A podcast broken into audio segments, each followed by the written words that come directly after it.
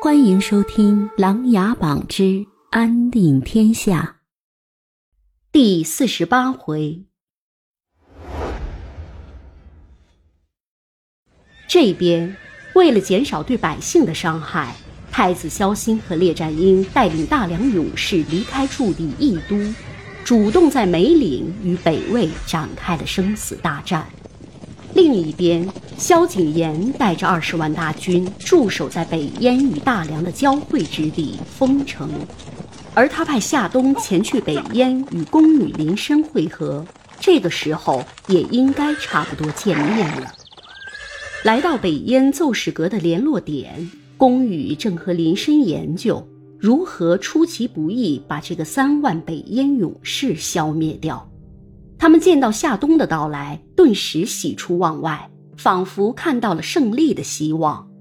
宫羽把北燕的情况简单的和夏冬讲述了一遍，知道现在唯一的办法就是尽快下手铲除掉这三万北燕勇士，否则萧景琰的二十万大军根本就抵抗不了这些吃了药的勇士。目前而言，这三万人的每个人都能以一敌百。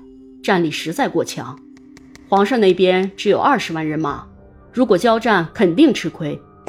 现在我们只有三个人，还要和皇上里应外合，那么就需要一个万全之策，设计让北燕三万军马内乱而自损，到时候他拓跋云泽就没有那么容易进犯我大梁了。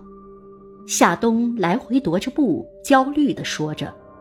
宫羽皱了皱眉头，夏大人说的极是。现在凭我们三个人的力量，正面交锋肯定是以卵击石。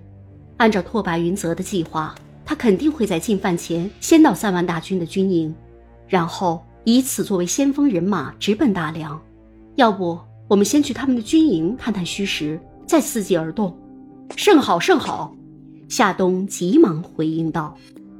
林深作为晚辈，两位前辈的对话让他受益匪浅。日常主要是受到大哥陆源和长陵王萧庭生的影响，如今有了和这些前辈共事的机会，心里自然也是兴奋。不过大战将临，而自己却没有更好的办法，心里难免有些对自己能力的一些否定，恨不得早些踏入江湖，浴血战场。三人换上了黑衣，蒙上了脸，正要出门。却被刚刚赶到的颜玉金堵在了门口。玉金，你怎么来了？宫羽非常吃惊。颜玉金示意大家先进屋，然后把门关上，一口气喝了一大碗水，方才坐了下来，喘着气说道：“哎，这下麻烦了。我们去南楚的时候，想先去找萧景睿的妹妹宇文念了解点南楚的情况，结果中了黑衣人的圈套。”他们杀害了宇文念和他的孩子就跑了，现在他的夫君文君哲还有南楚的皇帝宇文轩已经准备带兵攻打我们大梁了。在逃跑的路上，我们还遇到了萧景睿，还没来得及解释，就被文君哲的人追杀了过来。唉，估计景睿现在也反目成仇了。甩掉追兵后，我让陆源和陈清墨各自报信，我担心你们这里的情况，所以就直接赶过来了。宫羽脸上泛红。知道玉京是为了自己而来，心里不免有些感动。还好蒙着脸，穿着黑衣，大家都看不清各自的表情。还好，南境有于南穆王爷把守，只有把黑衣人彻底铲除，才能让南楚知道实情。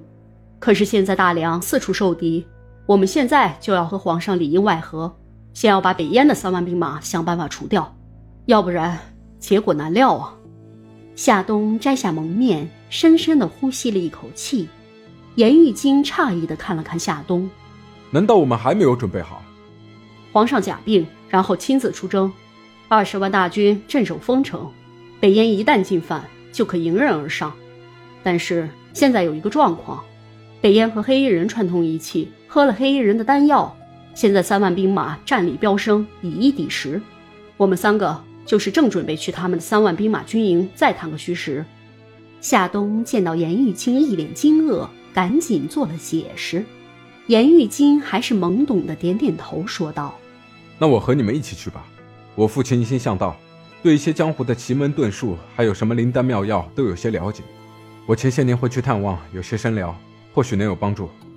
夏冬点了点头，又把脸蒙上，找了一件黑衣让颜玉金换上，四人便朝着北燕的军营奔去。